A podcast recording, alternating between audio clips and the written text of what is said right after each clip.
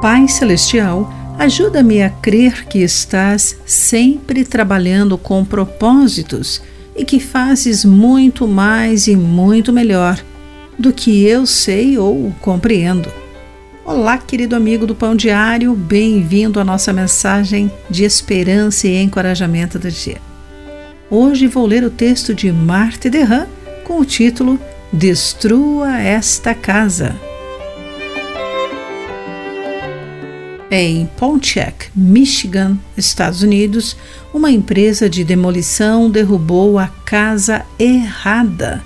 Os investigadores acreditam que o proprietário de uma casa designada para ser demolida pregou o número de seu próprio endereço na casa de um vizinho para evitar a demolição da sua própria casa. Jesus fez o contrário, pois sua missão foi deixar sua própria casa ser demolida para o bem dos outros.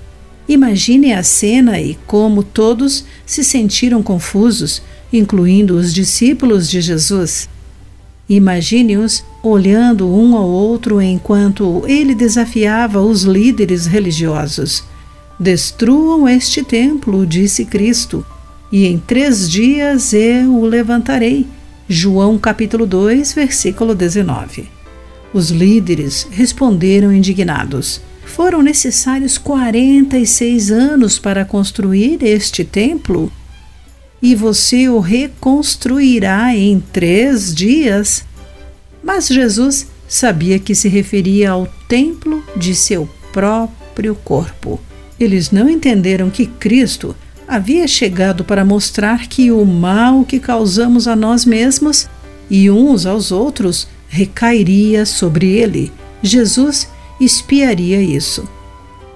Deus sempre conheceu o nosso coração melhor do que nós, porém, ele não confiou a plenitude dos seus planos nem àqueles que viram os seus milagres e creram nele.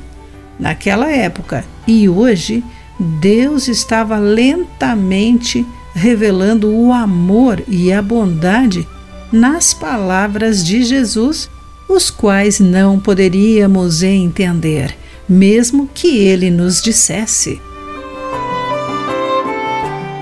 Querido amigo, quais emoções você costuma associar a essa limpeza do templo que Jesus faz em sua vida? Pense nisso. Aqui foi Clarice Fogaça com a mensagem do dia.